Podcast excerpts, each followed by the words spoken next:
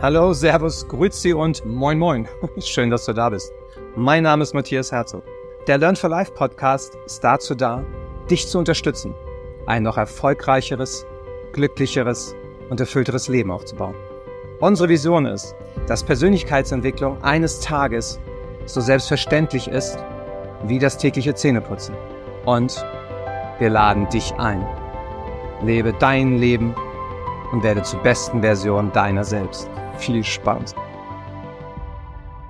Und heute haben wir einen Mann im Interview, der das nicht nur das Herz am rechten Fleck trägt, ich würde sogar sagen, fast er hätte ein Doppelherz, äh, weil er wirklich sowas von herzlich ist im Bereich, äh, wie, er, wie er seine Moderation macht, wie er mit Menschen umgeht, wie er sich vor allem auch für Tiere und die Umwelt engagiert. Darüber werden wir auch gleich sprechen. Gleichzeitig stelle ich ihn euch erstmal vor. Er ist TV- und Radiojournalist. Seit 2001 moderiert er das ZDF-Vormittagsmagazin Volle Kanne. Am erfolgreichsten Fernsehfrühstückstisch Deutschlands begrüßt er von montags bis freitags ab 9.05 Uhr prominente Gäste, schaltet zu Korrespondenten in aller Welt und bespricht auch aktuelle Verbraucherthemen. Seine Karriere begann er bereits sehr, sehr früh, nämlich Ende der 90er Jahre bei Radio 7 in Ulm. Ab 2000 moderierte er fast 20 Jahre lang für den Sender Antenne Bayern, war auch als DJ, hat er bereits viele Zehntausende Menschen erreicht. Er ist engagierter Tierschützer, setzt sich als Sporttaucher und Unterwasserfilmer insbesondere für Haie und den Meeresschutz ein und ernährt sich, sehr, sehr spannend, aus ethischen Gründen auch rein pflanzlich und absolvierte als No-Meat-Athlet bereits drei Ironman, Ende des Monats kommt der nächste, und fünf Marathons. Und sein großes sportliches Ziel, sehr, sehr spannend, gehen wir auch gleich darauf ein, ist die Qualifikation für den Ironman Hawaii in Kona, der auch die, nächste, die nächsten Tage wieder ansteht. Und was das Private betrifft, äh, auch sehr, sehr spannend, weil ich habe vier Frauen zu Hause. Er hat inzwischen drei Frauen zu Hause, denn im Dezember 2022 wurde er zum ersten Mal Papa und mit seinen drei Ladies, unter anderem eben die Straßenhündin aus Griechenland, die Thalia, äh, lebt er auf dem Land in Nordrhein-Westfalen. Herzlich willkommen im Learn for Life Podcast, Florian Weiß. Danke dir, Matthias. Was für eine Einleitung. Ich bin total begeistert. Du hast nichts ausgelassen. Geil. Was für ein bewegtes Leben. Was für ein bewegtes Leben. Also Respekt.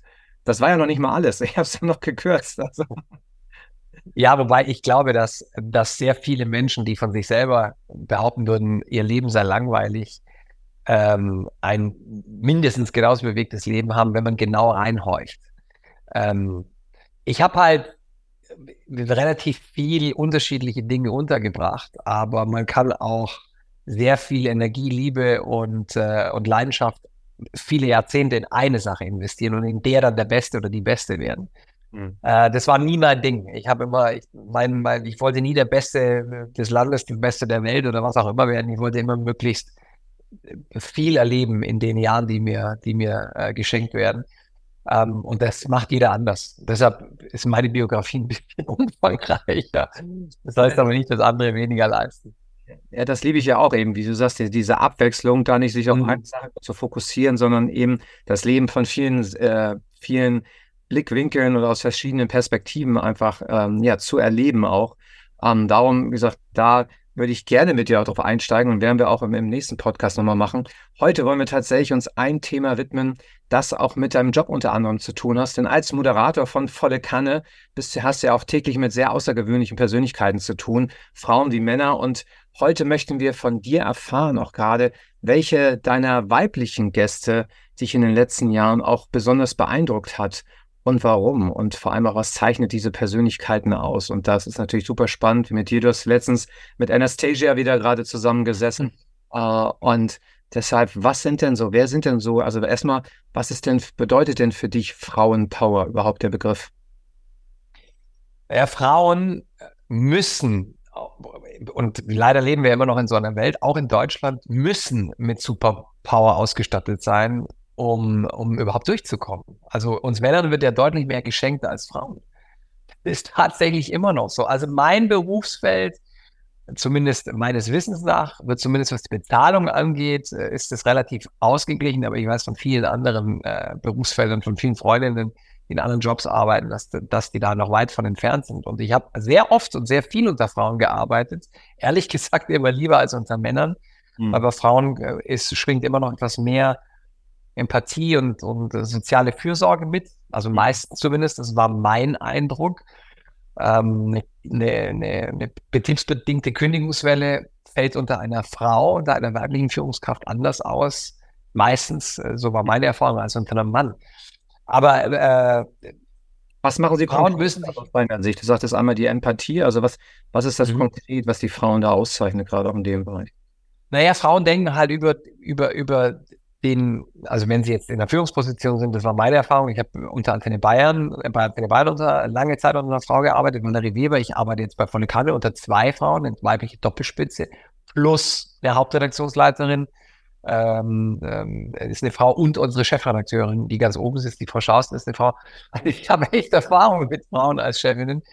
Und ich habe, es gab bei Antenne Bayern ein paar schwierige Jahre. Valerie Weber hat damals das Ruder in der Hand und Vielleicht hätte das ein Mann ähnlich gemacht, aber sie war nun mal damals exemplarisch in dem Moment in Charge und die hat sich sehr wohl darüber Gedanken gemacht, wer ihre Angestellten in welchen sozialen Umständen lebt. Äh, natürlich nicht nur, weil sie muss ja auch das Schiff auf Kurs halten und kann nicht ihre besten Leute ähm, vor die Tür setzen, ähm, nur um einen sozialen Ausgleich um jeden Preis zu schaffen. Aber sie war schon sehr bemüht, Lösungen zu finden, dass nicht nur möglichst viele Mitarbeiterinnen und Mitarbeiter an Bord bleiben können, sondern auch, ähm, dass irgendwie jeder noch ein Stück vom Kuchen abbekommt. Das heißt, sie hat es so jongliert, dass einfach Leute, manche ähm, einfach weniger, ein bisschen weniger gearbeitet haben. Dafür wurden wieder auf anderen, an anderen Seiten Stellen frei, was natürlich vor allem Frauen zugute kommt mit Kindern, weil die gar nicht Vollzeit arbeiten können. Mhm. Und äh, die hat es damals sehr schlau gemacht und sie hat sich sehr viel Mühe gegeben und sehr viel Zeit genommen, um in Gesprächen herauszufinden, wer in welcher Situation ist. Und zwar gegenüber Frauen und Männern in diesem Team. Mhm. Und das war so eine Erfahrung, die hat mich bis heute beeindruckt, muss ich ganz ehrlich sagen. Und ähm, ich meine, gut, ich, äh, du hast es gerade erwähnt, ich, ich bin, ich ernehme mich aus ethischen Gründen rein pflanzlich, was das Thema Empathie angeht. Ich glaube, der Anteil von Veganerinnen und Veganismus ist ja eine, eine Empathiebewegung und keine Essensbewegung in erster Linie. Der Anteil von Veganerinnen ist, ich habe jetzt keine Statistik zur Hand, aber der ist, glaube ich, ziemlich, ziemlich hoch im Vergleich zu Männern. Also bestimmt 70, und das gefällt mir natürlich. 80 Prozent, oder? Würde ich mal sagen, oder? Ja, ich glaube, das würde ich jetzt auch mal so pauschal sagen. Aber nagel mich nicht drauf fest, das müssen wir nachchecken, aber ähm, gefühlt ist es, ist, sind die deutlich in der Überzahl, die Frauen, die, zumindest was das angeht. Das ist gerade, also ich, ich erlebe es ja auch immer, das ist, das ist auch, ich, ich merke auch selbst, also gerade bei uns im Speaker-Bereich auch, merke ich einfach, wir brauchen, also in vielen Bereichen brauchen wir mehr die Frauen. Gleichzeitig brauchen wir wirklich auch die Frauen, dass sie auch als Frauen agieren, was ich immer wieder leider erlebe. Das ist leider bei uns im Rednerbereich und Rednerinnenbereich auch. Genauso eben, wenn es in, in Führungspositionen geht, dass viele Frauen, finde ich, dieses Frauliche, dieses Sympathische häufig ablegen, weil sie meinen, sie müssten sich mhm. Männer verhalten. Und dann hast du zwar eine Frau an der Spitze, aber hast trotzdem das Gefühl, es wäre eigentlich ein Mann von den, von den Aktionen. Wenn man mal äh, zurückblickt in ihrer Vergangenheit, dann sind es, glaube ich, schon auch Ladies, die früher eben empathischer waren. Was meinst du, woran liegt das? Äh, oder hast du auch, überhaupt, hast du überhaupt auch, auch das Gefühl, ähm, dass das so ist? Ja, ja, auf jeden Fall. Das betrifft jetzt, glaube ich, nicht jede weibliche Führungskraft, aber Nein. doch viele. Und das liegt einfach daran, dass Frauen leider ähm, durch, durch das System dazu gezwungen werden, noch härter zu arbeiten, unter Umständen, so wie du es gerade sagst, vielleicht auch noch härter zu agieren, um überhaupt in diese Position zu kommen, um da respektiert zu werden. Mhm. Und das ist etwas, davon müssen wir dringend weg. Mhm. Ähm, also es geht nicht darum, aus jedem Unternehmen einen Streichelzug zu machen. Ja, mhm. ähm, also du musst heute schon Leistung zeigen, um weiterzukommen. Ähm, aber ähm, dass Frauen heute nicht überall, aber doch in, in, in vielen Branchen knallhart sein müssen, noch härter als Männer, um dann irgendwie als, als Chefin anerkannt zu werden, das ist natürlich eine extreme Schieflage.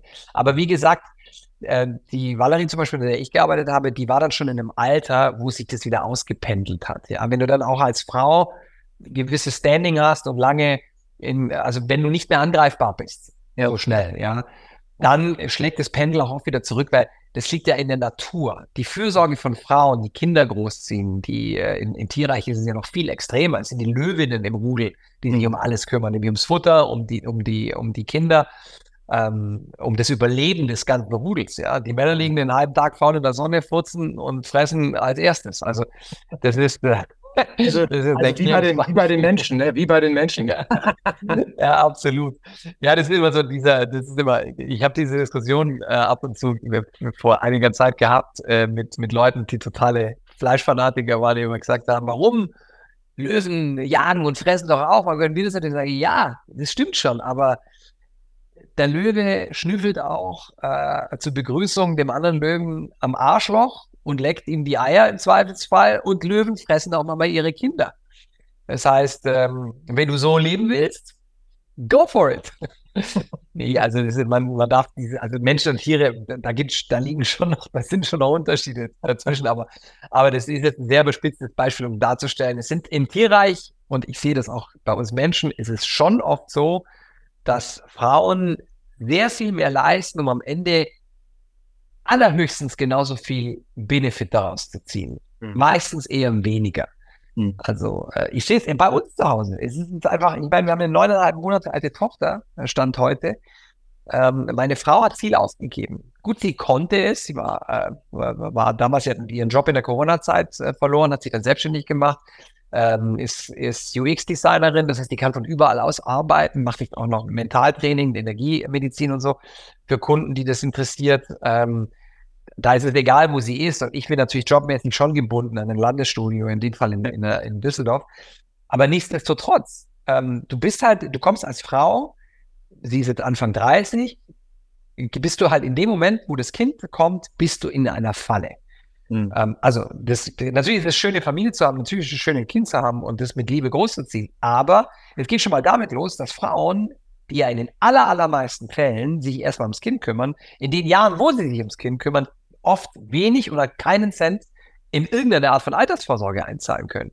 Ja, die sind auf Gedeih und Verderb, müssen die sich darauf verlassen, dass ihr Alter, der in der Zeit schön die Kohle zusammenscheffelt, ähm, dann auch dafür gerade steht, wenn es bei der Beziehung nicht mehr so rund läuft. Ja, und wir wissen beide, die Scheidungsstatistik in Deutschland, ich weiß nicht, wie hoch sie ist, aber ich glaube ungefähr bei der Hälfte. Ähm, klar, es gibt, es gibt, die Männer müssen dann zahlen und so weiter, aber du weißt wie ich, das machen erstens nicht alle und zweitens ist da das, was da übrig bleibt, da, da willst du dann schon auch nicht leben, ja, nachdem du fünf, acht, zehn Jahre in Kinder investiert hast, ja, und deine Karriere eben nicht so aufbauen konntest wie Männer. Ich habe dafür keine Lösung, ehrlich gesagt. Bei uns gab es diese Diskussion leider auch nicht wirklich, weil unser Einkommensunterschied ähm, einfach so groß war, ja, in dem Moment, ähm, dass sie natürlich gesagt haben, es ist Quatsch, äh, das jetzt anders zu versuchen, weil so können wir uns kein Zuhause leisten, ja. Und, und dann haben wir gesagt, okay, dann machen wir es klassisch. Ich gehe buckeln, ja. Du kümmerst dich mehr um das Kind. Ich schaffe die Kohle ran.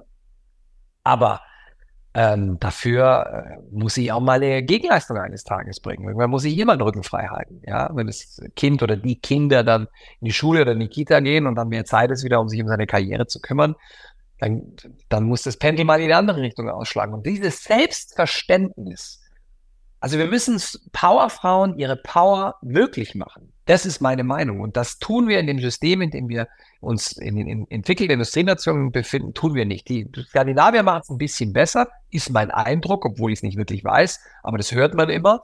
Die haben, äh, Machen Sie konkret, die haben halt, was ist das da, was da liegt?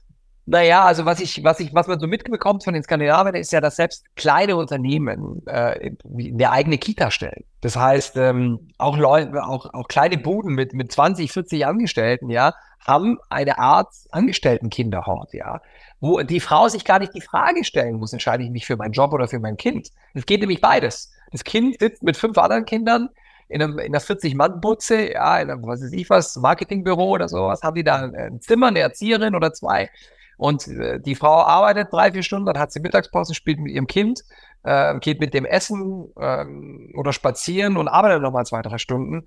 Das ist da, was ich gehört habe, die Regel. Und bei uns ist das ja eher die Ausnahme. Also ich weiß aus dem Fernsehen, ich weiß von einer Freundin, die hat lange für Pro7 Sat 1 gearbeitet, da gibt's sowas zum Beispiel, ja. Ähm, und das ist natürlich, ob es das immer noch gibt, weil Pro7 geht's momentan nicht so gut, was man hört, finanziell. Die sind auch ganz schön in Schlingern geraten, aber da geht es natürlich, das ist wieder ein anderes Thema.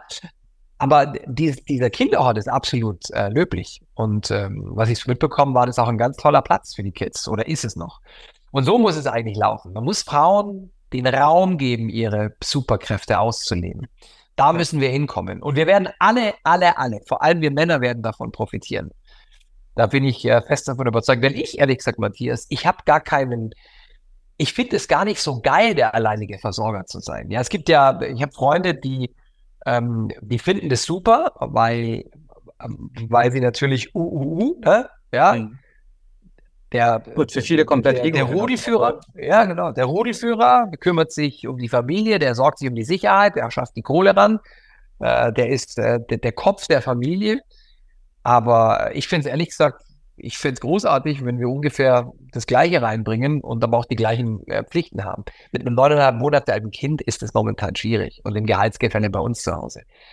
Aber ich, jeder Mann nur mal selber rein zu versetzen, äh, wenn, wenn er so gesehen nichts oder wenig ranbringen würde, äh, wie sich das für ihn auch anfühlt vom, vom Selbstvertrauen, vom Selbstbewusstsein, dass er auf der einen Seite, weil es ja auch immer was mit Selbstwert äh, auch zu tun hat, äh, da selber auch vielleicht auch den Anspruch zu haben, gerne was dazu zu geben, auch auch dann für die, für die, für die Mädels äh, und gleichzeitig ja auch ähm, diese fehlende Sicherheit, wie du eben sagst, das Thema alleinerziehend und es werden ja immer mehr, auch, auch die eine oder andere Dame, über die wir gleich sprechen werden noch, da kennen wir das ja auch, dass sie alleinerziehend sind. Äh, und dann muss ja auch irgendwo abgesichert sein. Ne? Und sagt, da, da fehlen ja viele Dinge, auch wenn es Richtung Rente geht oder auch insgesamt, ähm, wo es die Ladies äh, bei Weitem schwerer haben in vielen Dingen. Hormone kommen teilweise auch noch dazu. Also wie du sagst, also es ist dann eben schon ähm, ein riesiger Unterschied. Da macht wird es uns Männern wirklich sehr, sehr leicht gemacht. Und ich finde, da ist gerade bei Männern, und darum finde ich es eben auch so wichtig, und das finde ich auch so toll bei dir, dass du ja da auch gerade, wenn du Themen Frauenpower dich da sehr stark engagierst, finde ich es eben wirklich wichtig, dass auch wir Männer äh, da einen Beitrag zu leisten und vor allem wir als Männer auch den anderen Männern mal klar machen, was sie teilweise auf gut Deutsch gesagt für Arschlöcher sind, weil sie einfach da ihr, ihr Ding da machen und das teilweise ausnutzen, dass die Mädels dann so gutmütig sind. Äh, und das finde ich absolut fahrlässig und ja. was los. Äh, und für mich ist ganz klar, also für mich sind Frauen das stärkere Geschlecht. Ja, ganz, ganz klar. Ja. Absolut. Ja, im Tierreich ist es tatsächlich gang und gäbe, da sind die Frauen das stärkere Geschlecht. Und ich glaube, das ist bei uns Menschen nicht viel anders. Also, ja, aber du, du hast einen ganz wichtigen Punkt angesprochen. Ich habe jetzt die ganze Zeit über das Finanzielle und Absicherung geredet und über Karriere, aber das Selbst, also das Selbstbewusstsein, das jeder Mensch braucht und eben auch in Teilen aus einer Beschäftigung zieht, die, die, die diese Person bereichert, Männer wie Frauen, das fehlt den Frauen in dem Moment ja auch komplett. Weil die haben dann erstmal nur noch eine Beschäftigung, und zwar ein schreiendes Kind. Hm. Und das ist natürlich, äh, wenn dann irgendwie mal die Euphorie des Anfangs äh, verflogen ist und der Schlafmangel äh, zu einer chronischen Belastung wird, dann, dann ist, dann reicht's halt auch nicht mehr. Ne? Dann willst du auch, also ich sehe das ja bei uns zu Hause. Ähm, die Caro will sie jetzt auch wieder verwirklichen. Ja, und ich kann das total verstehen. Absolut. Und, ähm, und äh, das ist wahrscheinlich sogar noch wichtiger als die finanzielle Sache. Irgendwie, das, man will ja glücklich sein. Und Geld ist nicht unbedingt äh, kriegsentscheidend, um glücklich zu sein. Nee, absolut nicht. Absolut. Ich schau mal, ich werfe mal kurz einen Blick hier auf. Ja, aber genau. es ist allen ruhig da oben. Genau. Weil ich bin heute allein verantwortlich. Caro ist unterwegs. Die kümmert ja. sich mal um sich. Äh, das heißt, wenn es schreit, das Kind, ob, weiterhin, ob die Livia auch weiterhin äh, in der anderen Welt unterwegs ist, ne? im Reich der Träume. Genau, ich habe es für sie, wollte heute nicht so schnell einfach, deshalb hat sich bei uns ein bisschen nach hinten verschoben, aber ich habe sie dann zehn Minuten geschaukelt. Ich habe inzwischen den Rhythmus raus, da pennt sie dann nach drei, vier Minuten. Es war so tief, dass okay. ich sie ablehnen ich habe da, hab da früher mal das sportliche Training mit verbunden, also wirklich dann mit Kniebeugen, ne? Also schön dann, und immer so, so spätestens bei 100 Kniebeugen war sie dann eingeschlafen, oder weißt du, hast du ein Trainingsprogramm dann auch gemacht. Also. Allerdings 100 Kniebeugen mit Kind ist echt sportlich. Ich nehme sie halt immer zum Laufen oder zum Radfahren mit, da pennt sie auch nach zwei Minuten. Weil es so schön schaukelt und der Papa so schön schnauft. genau, das kenne ich auch. Bis seit Marathon bin ich mit der Kleinen auch unterwegs gewesen. Sehr gutes Marathontraining, kann ich jedem nur empfehlen. Total, total, weil du halt immer einen Widerstand schiebst vorne. Ne? Absolut. Wenn du dann mal ohne läufst, dann denkst du so, Mensch, wie geschmeidig ist das denn? Also das ja, ganz genau so ist es. Genau so ist es. Sehr schön. Aber Flo, wie gesagt, lass uns mal, lass uns mal auf die Ladies schauen. Lass uns mal so, ja. wer ist so, wer ist so die ein oder andere Lady, wo du sagst, wow, die hat dich extrem beeindruckt. Ich glaube, sie wird ja bestimmt fast hunderte geben, weil du ja schon so viele erlebt hast. Aber wo sind so eine, wo du sagst, ja, die möchte ich gerne mal ein bisschen so hervorholen? Ja, da gibt es schon ein. Also es gibt natürlich sehr, sehr prominente Beispiele, die mich beeindruckt haben. Das ist zum Beispiel eine Barbara Schöneberger, mit der ich schon gearbeitet habe, mehrfach ähm, auf Veranstaltungen, äh, die einfach eine, eine mit einer wahnsinnig euphorischen, witzigen Art eine, ein, ein Imperium aufgebaut hat, ja, und dabei nie vergessen hat, dass er auch eine Familie hat und die auch schützt. Ähm, auch eine Ursula von der Leyen, mit der ich jetzt tatsächlich noch nicht das Vergnügen hatte, ist beeindruckend. Und dann gibt es natürlich Frauen, ähm, die sagen jetzt vielleicht den meisten da draußen nichts, aber da gibt es zum Beispiel eine Bettina Landgrafe, die ich seit über zwölf Jahren kenne. Das ist eine deutsche Krankenschwester, die vor 20 Jahren in Ghana angefangen hat, wirklich aus dem Nichts raus äh, Bohnen zu bohren, dann hat sie irgendwann äh, eine Organisation gegründet, Madame Fogana steht für Freund Ghanas, ähm, die Kindersklaven befreit. Mhm. Da werden ja immer noch Kinder als Sklaven äh, gehalten, äh, um dann morgens um vier mit dem Fischerboot die Fische aus dem Wasser zu ziehen und so. Also es ist erbärmlich, was da passiert. Und das hat die im Grunde genommen hat Bettina das weitestgehend abgestellt in Ghana. Und äh, die hat dafür das Bundes, äh, den Bundesverdienstorden bekommen.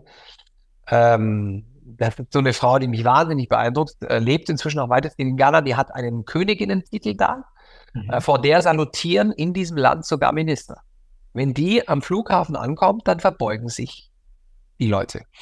Weil sie dann eine bestimmte, einen bestimmten Anzug trägt, so einen Umhang und das trägt man dann nur, wenn man eine bestimmte Stellung hat. Ich bin jetzt da nicht hm. so im Film, aber ich treffe die Tina jetzt wieder, die kommt im November zu volle Kanne oh, und äh, berichtet von ihren neuesten Projekten. Das ist eine Frau, die mich wahnsinnig beeindruckt. Katrin Eigendorf war schon. War schon Lass uns gerne mal auf Bettina kurz, was ist bei Bettina so, was auch so beeindruckt? Was, was macht Bettina da so besonders oder was glaubst du, was macht es auch so besonders, dass sie so erfolgreich ist in dem Bereich, auf ihre Art und Weise? Weil, wie du sagst, sie war ja früher Kinderkrankenschwester, das komplett ja.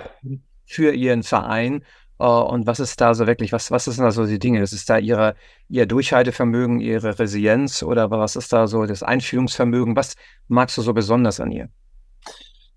Also in jedem Fall ist es, also da gehört natürlich eine riesen Portion Empathie dazu. Ja, Empathie für andere Menschen, ähm, Westafrikaner in dem Fall. Und ähm, die Bettina ist vor allem unglaublich hartnäckig.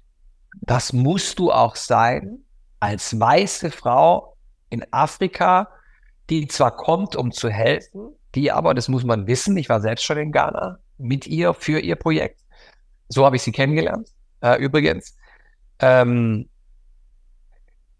die, die, wird, die wirst du ja am Anfang erstmal überhaupt nicht ernst genommen. Ja, die finden es zwar großartig, ähm, dass da eine Europäerin kommt. Für, für viele Ghana sind die Europäer erstmal Geld, Mhm. Die können sich schon, allein die Tatsache, dass sie sich ein Flugticket von Deutschland nach, nach, äh, nach Ghana leisten können, ist schon für die meisten Ghana unfassbar beeindruckend. Ähm, also die vermuten hinter jedem Europäer, ich glaube, inzwischen hat sich das auch ein bisschen, also das Land hat ja auch einen wirtschaftlichen Aufstieg hinter sich, gehört zu den, ähm, zu den Demokratien in Afrika, die recht stabil sind, aber nichtsdestotrotz, ich habe das damals so erlebt, die sehen in Europäern erstmal eine, Menschen, die unglaublich viel Geld haben. Und zwar jeder von uns. Hm. Dass es bei uns Armut gibt, ist für die gar nicht vorstellbar. Ähm, und dementsprechend haben die natürlich ein großes Interesse. Und da, dementsprechend passiert dann natürlich auch viel, äh, da wird viel betrogen und so. Ja, also man muss immer aufpassen, wenn man auf Facebook nachts Meldungen bekommt, hallo, ich bin und komme aus und ich brauche dringend Hilfe, weil hm. Äh, so hat mir die Bettina erklärt. Äh, die hat gesagt, da musst du echt die Augen aufhalten und niemals einfach mal so irgendwo Geld hinschicken.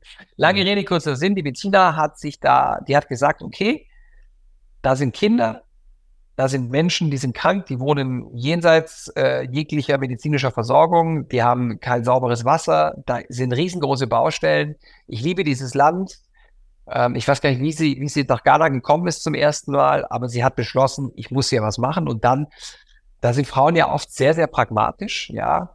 Ähm, Männer sind ja dann, die sind nach vorne unglaublich visionär. Und wenn es dann ums Umsetzen geht, habe ich oft den Eindruck, dass Frauen, die sagen, okay, da wollen wir hin, was brauchen wir dafür?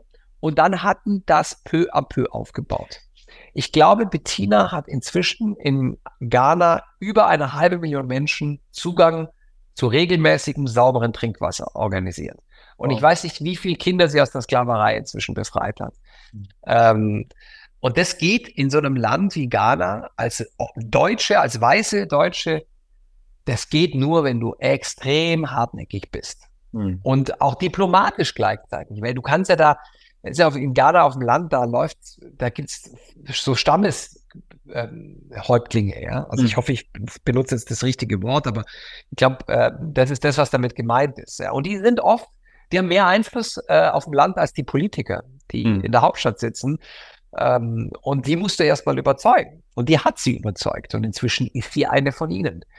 Und das ist eine unglaubliche Leistung. Und deshalb ist sie auch vollkommen zu Recht ausgezeichnet worden vom Bundespräsidenten vor einigen Jahren.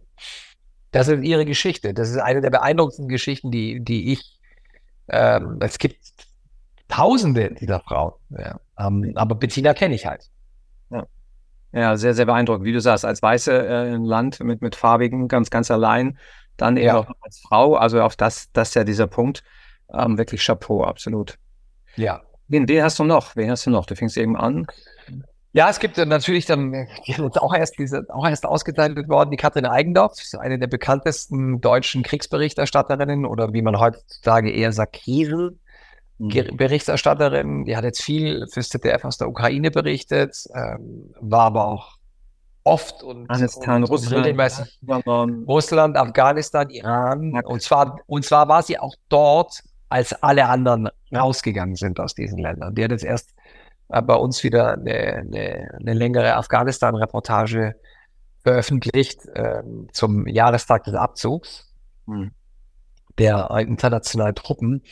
Wir erinnern uns alle an die Bilder und äh, da gibt es übrigens dann nochmal jemand, äh, die Nathalie Amiri, eine Landsfrau, die auch bei mir war, hm. die ähnlich tough agiert. Ähm, nur mit der Katrin hatte ich halt mehr zu tun und, ähm, und die Katrin fällt halt natürlich auf, ja, weil die Katrin ist eine hochgewachsene, ähm, strohblonde Deutsche, ja, also die, die siehst du sofort in so einem Land, ja. Und die hat, ähm, da musst du so viel, also nicht nur Mumm haben, ja, um in, in der Ukraine in diesen Tagen irgendwie an, von der Front zu berichten. Also die war ja auch in Butscha und so und, und war mit in diesem ersten Journalistentross, denen die Toten auf der Straße gezeigt wurden und die Massengräber und so. Und da musst du so feinfühlig sein und, und, und darfst dich aber auch nicht um den Finger wickeln lassen, weil natürlich hat da jeder, der dir was erzählt, nicht jeder, es gibt auch Menschen, die äh, aus der Emotion raus einfach Tränen überströmt äh, ihren Gefühlen freien Lauf lassen, aber äh, wenn du da mit Soldaten sprichst, ja, egal auf welcher Seite, das hat sie mir genauso gesagt. Du musst den, den, deinen objektiven Blick beibehalten. Du musst die richtigen Fragen stellen, auch wenn du dir vielleicht nochmal für einen kurzen Moment schäbig vorkommst, weil du denkst, ja, die Menschen sind doch angegriffen worden. Mhm. Das stimmt. Das, es wird dadurch auch nicht falsch, aber ähm, als, als Journalistin oder als Journalist in, in so einem, in so einem, in, in diesem Bereich dieses Jobs, mhm. da musst du echt auf der Hut sein. Und äh, das beeindruckt mich sehr. Ich könnte es nicht, glaube ich. Nee, bin ich mir auch 100% sicher. Also allein, also allein den Mut zu haben, dahin zu gehen. Und wie gesagt, es ist immer noch wirklich dieser Unterschied, also auch Mann, Frau, also gerade wie du sagst, als Frau, und wir wissen ja auch, kennen wir aus der Ukraine, wie teilweise mit Frauen umgegangen wird, Thema Vergewaltigung etc. pp. Und selbst wenn du als Journalistin da bist, ähm, ist es ja trotzdem, also da wirklich den Mut zu haben, den Mumm zu haben, wie du es nennst, ähm, sehr, sehr beeindruckend. Also, und wie du sagst, gleichzeitig mit Sicherheit, wenn es ums Thema Empathie geht, glaube ich, die Frauen uns da weit voraus, was auch das betrifft, dass, glaube ich, auch Menschen, äh, gerade auch wenn du mit denen sprichst, auch in der Berichterstattung, sich eher, glaube ich, der Frau öffnen als teilweise den Männern. Nur erstmal den Mut zu haben, äh, dann auch da mitten reinzugehen, ähm, größten Respekt, absolut. Ja, absolut. Du hast die Nathalie Amiri, hat es ja schon angesprochen, da haben wir so eine auch alleinerziehende Mutter, ja, etwa ja. knapp unser Jahrgang ja auch, unser Jahrgang 78. Genau. Ah, wir sind beide noch ein Tick älter, aber ja, und gerade dieses Thema, ähm, sie kommt ja vom Weltspiegel als Deutsch-Iranerin äh, da unterwegs. Äh, was, was ist da so? Also ja, hat ja auch mit den tapferen Frauen im Iran zu tun. Aber was ist da so das? Das, das, das Besondere bei Nathalie Amiri ist ja, sie ist beides. Sie ist Journalistin, Autorin, aber sie ist eben auch Aktivistin. Hm. Entschuldigung, jetzt zeigt mir mein Handy gerade Stromsparmodus an. Ich hoffe, ich bin noch da. Ja, alles gut. Okay. Äh, sie ist äh, ja Journalistin und auch Aktivistin, ähm, beherrscht aber die Trennung ganz gut, muss ich sagen. Ich folge ihr auch auf Instagram, freue mich immer, wenn ich von ihr lese. Ich hoffe, sie kommt uns auch bald wieder am Frühstückstisch im ZDF besuchen. Ja, auch, ich meine, die hat, die hat, die stand vor richtig schweren Entscheidungen ähm, privater Natur. Hm. Darüber haben wir sehr ausführlich gesprochen, weil sie natürlich ihre größte Leidenschaft, ihre größte Passion, nämlich ähm, Journalismus in Krisengebieten, vor allem in ihrer, in, in, in Teilen ihrer Heimat, mhm. ähm, und aber auch der Wunsch nach einer, einer, Familie und auch als Mutter da zu sein, das zerreißt dich. Und mhm. das hat auch sie zerrissen. Ähm, aber sie kommt halt auch nicht aus ihrer Haut. Sie hat es dann so organisiert, dass es funktioniert hat und das ist, also ich, sie hat mir erzählt, ihr Kind ist, ist toll äh, geworden. Ähm, wir sind natürlich noch nicht fertig. Das ja, ein Mensch ist ja ein Leben lang in der Entwicklung. Wie das klingt, das Kind ist noch nicht fertig, aber du weißt, wie ich meine. Ja. Ähm, aber, ähm, aber sie hat gesagt, ähm, ja, Kinder sind resilienter, als wir, als wir Eltern das vielleicht manchmal glauben wollen ähm, oder ihnen das zutrauen. Und mhm. von ihr habe ich gelernt, man kann wenn, wenn dem, also man muss dem Kind nicht jeden Tag 24 Stunden Liebe schenken, aber man muss auch nicht jeden Tag 24 Stunden da sein. Da, da ist sie der beste Beweis für. Nur wenn sie da war und da ist, dann gilt ihre hundertprozentige Aufmerksamkeit ihrem Kind. Und ein Kind spürt sowas. Mhm. Und, ähm, und das Kind ist sehr selbstständig. Ähm, also sie sagt, ähm, kann man überall hinschicken. Mhm. Ist natürlich auch viel wert, ja. Aber ich meine, es gibt da keinen goldenen Weg. Äh, das muss jeder für sich entscheiden. Ähm, ich, ich glaube, ich könnte, ich könnte nicht, ich könnte nicht meine Familie verlassen, um vier Wochen nach Afghanistan zu gehen. Ähm, dem, dem, mit dem Risiko, gut, sie kennt dieses Land, ähm, sie kennt Iran, sie kennt Afghanistan, sie kennt die Gegebenheiten da, die, die hat natürlich da ganz andere Antennen für, wann wird's gefährlich und wo kommt man, wo kommt man gut durch, ja. Hm. Ähm, das kann man natürlich nicht vergleichen ähm, wäre ich, wär, hätte ich ihre Biografie, würde ich da vielleicht auch anders drüber denken. Mhm. Aber aus meiner persönlichen Sicht raus ist das, ziehe ich den Hut davor und mhm. könnte das nicht. Ja. Frauen sind uns einfach viel, viel resilienter oder im Bereich der Resilienz da weit voraus. Mhm. Äh, Leidensfähigkeit, ja, siehe auch Thema, Thema Geburt und, und andere Dinge. Ähm, die wissen damit äh, gut umzugehen und anscheinend gerade im Bereich auch bei Nathalie sich da wirklich so sehr gut durchzuschlängeln, ne? und die Wege zu gehen. Ja, also, also gerade im Langdistanzrennen und Ironman, Weltmeisterschaft letztes Jahr, eine Amerikanerin, die 18 Monate vorher ein Kind zur Welt gebracht hat, gewinnt den Ironman of Kona. Chelsea Zadoro, glaube ich, heißt sie. Ist unfassbar. Die ist, einen, die ist einen Marathon am Ende gelaufen, nach den 180 Kilometer Rad und den knapp vier Kilometer Schwimmen. Da hast du mir den Ohren geschlackert. Ich glaube, die ist ein Schnitt unter vier gelaufen. Also unter vier Minuten pro Kilometer. Vielleicht unter 2,48 auf jeden Fall dann im Marathon. Ja, ja, ja, ja. Genau, das ist so für alle dann einmal zum Einschätzen ja un un unglaublich. Ja, das ist ja, ja auch unglaubliche Leistung. Auch wenn du siehst, in Berlin jetzt gerade Berlin-Marathon zwei Stunden elf oder so, das ist ähm, ja, ja. Das ist ja und gerade und je, je beide ja auch Thema für Ironman Spaß, je länger die Strecken werden, also wenn wir nachher bei Triple Ironman und was ist da ja alles mhm. bis zum zehnfach Ironman, da gewinnen ja auch hinten heraus, äh, sind ja auch die Frauen nicht nur vorne, sondern gewinnen ja auch teilweise die Dinger. Also da zeigt sich mal wirklich, wenn es richtig drauf ankommt und richtig ums Beißen geht, äh, dann machen uns die Mädels da sehr viel vor. Das hat mir der Sebastian Kienle erzählt bei der Challenge Rot dieses Jahr. Wir saßen im, zusammen im Auto auf dem Weg zur Afterparty am Montag nach dem Rennen. Und äh, da haben wir genau über das Thema gesprochen und er hat es mir erklärt, ich kann es nicht eins zu eins wiedergeben, aber es gibt eine, ich glaube, es ist eine Art genetische Veranlagung. Je länger die Distanz, genau das, was du gesagt hast, je länger die Distanz, desto größer der Vorteil für Frauen. Das sind, die haben uns Männern gegenüber da, sind die, haben die da was voraus. Gerade in den Langdistanz-Ausdauersportarten. Äh, mhm. ähm, kann man sicherlich googeln. Also kann man rausfinden, wenn man da einen wissenschaftlich fundierten Artikel dazu finden will, findet man den. Aber er hat mir das gesagt äh, und, ähm, und das hat mich sehr beeindruckt. Und irgendwie ist es auch nachvollziehbar. Ja. Ja, da, da sind dann die, die 20, 25 Prozent, die wir, wir, wir, wir mehr Muskulatur haben und natürlich auch das, das höhere Testosteron, das uns ja bevorteilt, eben in den meisten Sportarten. Ja, das geht dann hinten raus. Ähm, ist es halt. Und das ist ja das, ja. das eine ist das, was wir von der Physis haben, aber die haben es halt in der Psyche, ne? Und da sind eben Frauen, das ist eben, das ist eben das, äh, wo, ja, wo wir auch, oder wo ich einen Schwerpunkt auch liege, lege, auch gerade in unserer Arbeit, äh, in der Unterstützung von Frauen, gerade was das Mentale betrifft, da eben Aspekte an die Hand zu geben, dass sie da eben stärker agieren, ne? weil das so, so wichtig ist, gerade auch in der Männerwelt, äh, wenn die ihre Sprüche dann teilweise lassen oder sonstiges, äh, da dann auch stabil zu bleiben. Ne? Genau. Ja. Du hattest einen noch genannt, auch in unserem Vorgespräch, äh, eine sehr beeindruckende Persönlichkeit, Jahrgang 34, ähm, Dr. Jane Goodall. Ähm, genau. Erzähl nochmal von, von Jane ein bisschen.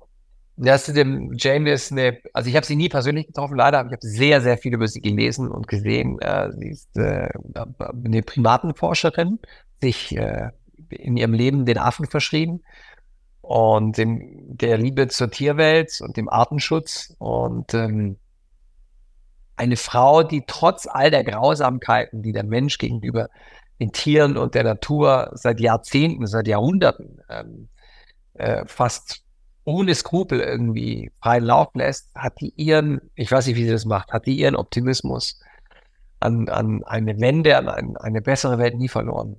Und ich, ich meine, ich bin in all diesen Newslettern drin, ich sehe permanent, was wir den Tieren antun, auch Tieren in der Nutztierhaltung, in der sogenannten Nutztierhaltung. Allein der Begriff ist schon ekelhaft, finde ich. Tiere, die zu einem Nutzen äh, gezüchtet werden. Ist übrigens eine beeindruckende Zahl, ne?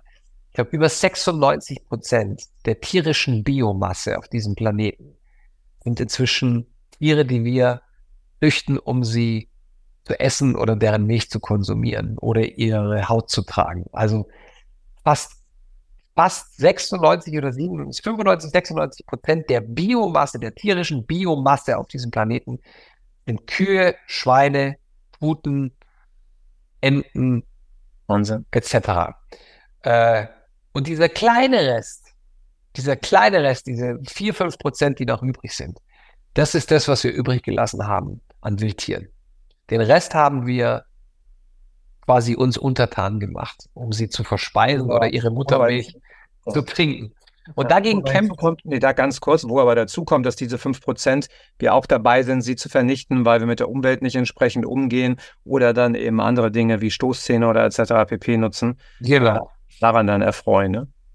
Ja, oder die Flossen den Haien abschneiden, um, um eine Suppe daraus zu kochen, die überhaupt keinen Nährwert hat. Also diese Suppe muss mit Hühnchenfleisch angereichert werden und gewürzt werden, damit die überhaupt nach was schmeckt. Aber vor allem in asiatischen Ländern gibt es halt immer noch sehr viele Menschen, die das als Status. Ich glaube, so eine Suppenschüssel äh, mit Haifischflosse kostet, glaube ich, um die 100 Dollar umgerechnet. Und das ist halt für viele Asiaten, die das Geld haben, gerade auf Hochzeiten oder großen Anlässen immer noch ein, ein, ein etwas, womit sie die Muskeln spielen lassen können, so wie andere halt fette, mit einer fetten Karre vorfahren. Mhm. Wobei sich, das muss man fairerweise auch sagen, vor allem in China deutlich geändert hat. Also da gab es riesengroße Kampagnen mit Prominenten, die aktiv gegen das Abschlachten von Haien vorgegangen sind. Und, mhm. und in China ist der Markt eingebrochen. Aber nach wie vor ist Hongkong der größte, ich glaube, einer der größten Umschlagplätze. Gegessen wird Haiflossensuppe allerdings inzwischen nicht mehr äh, in erster Linie in China, sondern ich glaube, das sind andere asiatische Länder vorne. Ich glaube, Thailand ist inzwischen ein wachsender Markt, leider. Bei Vietnam bin ich mir nicht sicher, aber ähm, China ist es auf jeden Fall nicht mehr. Und das ist eine der wenigen guten Nachrichten. Also da tut sich schon was. Auch die chinesische äh, Staatsregierung hat ja vor einigen Jahren Haiflossensuppe offiziell von sämtlichen Staatsbanketten gestrichen, aus dem Grund. Und sowas hat natürlich Signalwirkung. Also es ist nicht so, dass, äh, dass nichts passiert, aber aus meiner Sicht passiert natürlich viel zu wenig, viel zu langsam. Mhm. Ähm, Im Klimaschutz, im Artenschutz, im Umdenken von Menschen. Ähm, und äh, aber man kann Leute, und das wollte ich, dachte immer früher, man kann Menschen sachte zwingen, sachte schubsen, ähm, aber den Zahn habe ich mir selber gezogen. Das funktioniert leider nicht. Oder was heißt leider, das funktioniert nicht. Die Leute müssen selber draufkommen. Das ist wie, wenn du drogensüchtig bist. Mhm. Egal, ob es um, um Ecstasy oder um Spielsucht geht oder um Nikotin oder Alkohol. Du musst es wollen. Du musst davon weg wollen. Vorher macht es keinen Sinn, eine Therapie zu machen. Und so ist es da halt auch. Die Leute müssen es wirklich wollen. Die müssen anders leben wollen. Und dann fangen sie an, äh, in diese, in die richtigen Schritte in diese Richtung zu gehen. Man kann einfach nur Aufklärung betreiben. Mir wird ja oft vorgeworfen und allen Leuten, die, die, die Tieraktivismus betreiben, wird ja oft vorgeworfen, ähm, dass wir den Leuten ihr Essen schlecht reden wollen. Äh, das tun wir nicht. Also zumindest die meisten, die in der, in, in, dem, in dem Bereich arbeiten, in dem ich arbeite, ehrenamtlich. Wir sagen nur, wie die Realität aussieht, mhm. um dieses Essen auf den Teller zu bringen. Mhm. Und das gefällt den Menschen natürlich nicht, weil ja, weil natürlich unmittelbar Genau, weil sie unmittelbar ein schlechtes Gewissen sich dann einstellt. Aber ich habe noch nie gesagt, esst kein Fleisch mehr. Ich habe immer nur gesagt, das muss passieren, damit ihr Fleisch essen könnt oder Milch trinken könnt. Das ja. ist, das ist das, was nötig ist, um dieses Produkt in die Supermärkte zu bringen. Mhm. Und äh, das gefällt natürlich niemandem. Es gibt einen psychischen Ausdruck dafür.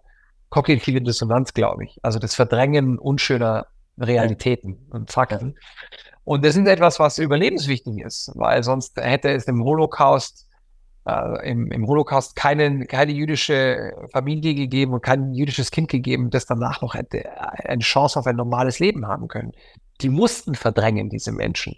Mhm. Äh, das ist eine zutiefst menschliche Eigenschaft, deshalb ist das nicht schlecht. Aber ich wünsche mir, äh, dass die Verdrängung in Sachen Ernährungsgewohnheiten äh, etwas, aber da passiert schon echt viel. Also man, ich will jetzt auch nicht alles schlecht treten, ehrlich gesagt. Allein was bei mir in der Familie, was sich da schon geändert hat.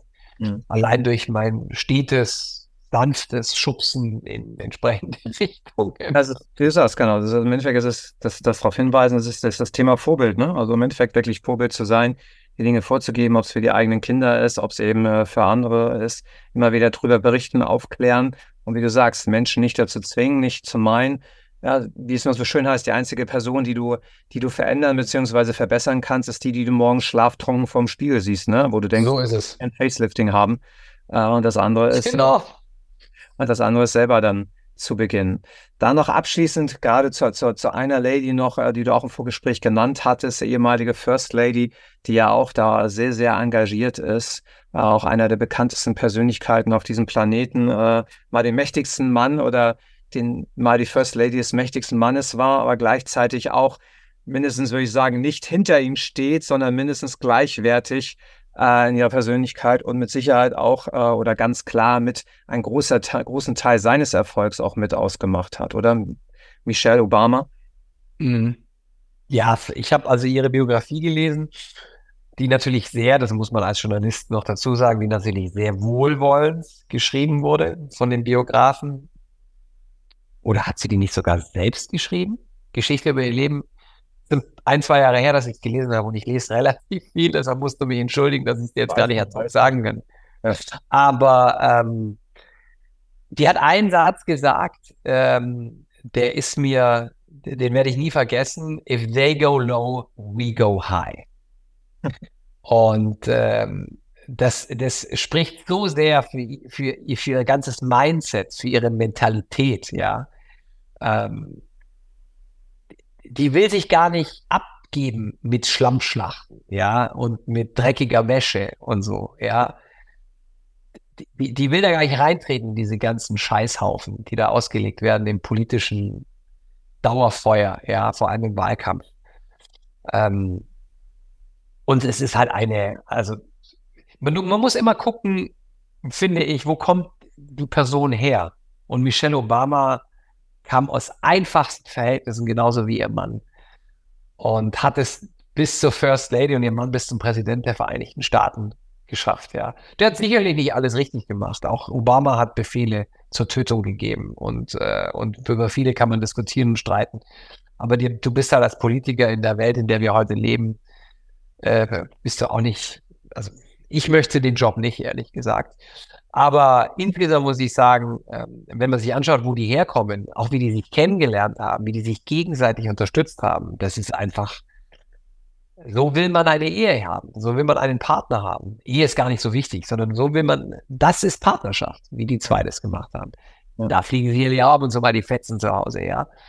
Ich finde es auch beeindruckend, dass sie, und ich finde, sie hätte das Zeug dazu, vielleicht sogar eine noch bessere Präsidentin zu werden, als ihr Mann Präsident war.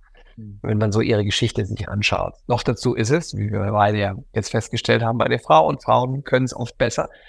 Aber sie hat es immer, sie hat es immer verneint, weil, weil sie sagt, ihr Platz ist woanders. Mhm. Sie kennt natürlich durch ihren Mann, sie weiß, was passiert, wenn du Präsidentschaftskandidatin wirst und was, was das alles mit sich bringt. Und sie will dieses Leben nicht. Und allein das ist schon, also dieser unbedingte Wille, einmal die mächtigste Frau der Welt zu sein, das interessiert die gar nicht. Mhm. Die sagt, ich kann woanders mehr bewegen. Und das tut sie auch.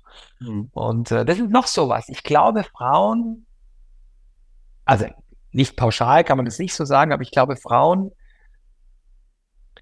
ähm, wollen eine Macht der Macht wählen. So zumindest nicht so, wie es Männer oft wollen. Mhm. Ähm, ich, ich glaube, das ist auch so ein, etwas, was Frauen uns voraus haben. Ja.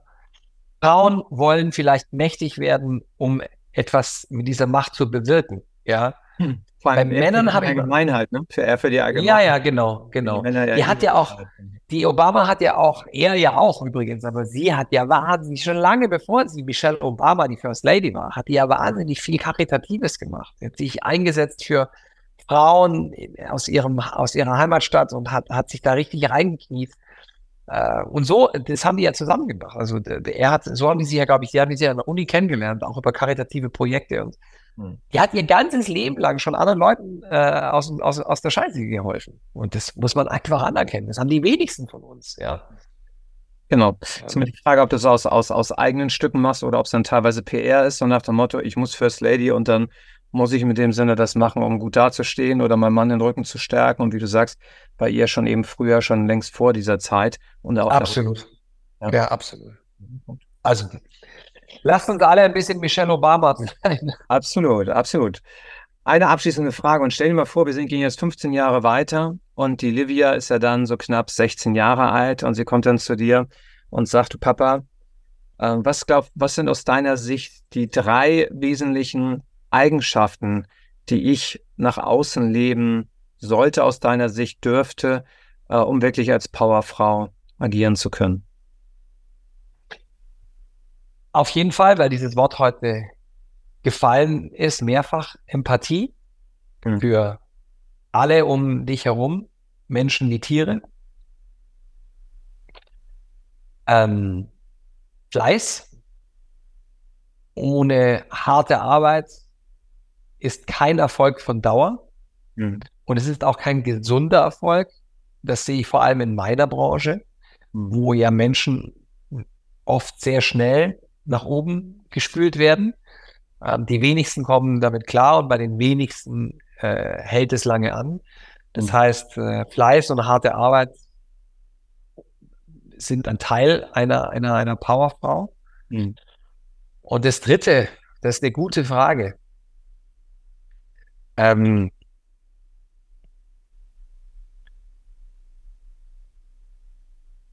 ich glaube, ich würde eher sagen, tue alles, was du tust, um den Status quo für dich, aber auch für dein Umfeld besser zu machen. Hm. Tu es nicht nur für Geld. Das Geld kommt immer von alleine.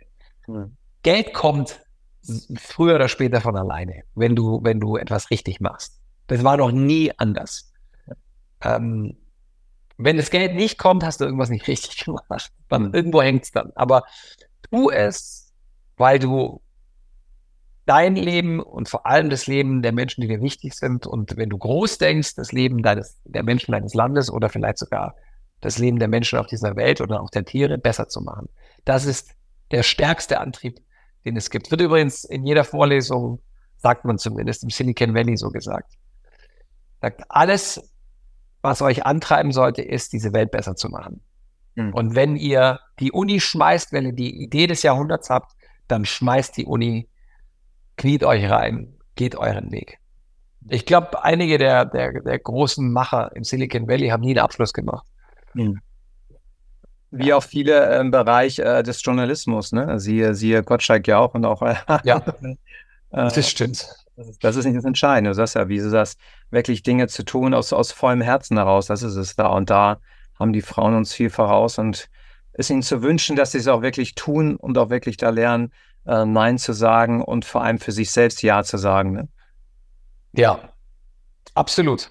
Absolut. Sag Ja zu dir und sag Ja zu deinen Fähigkeiten und äh, der Weg wird sich weisen. In dem Moment, wo du dich bewegst, geraten auch Dinge, die dir wichtig sind in Bewegung. Das war schon immer so.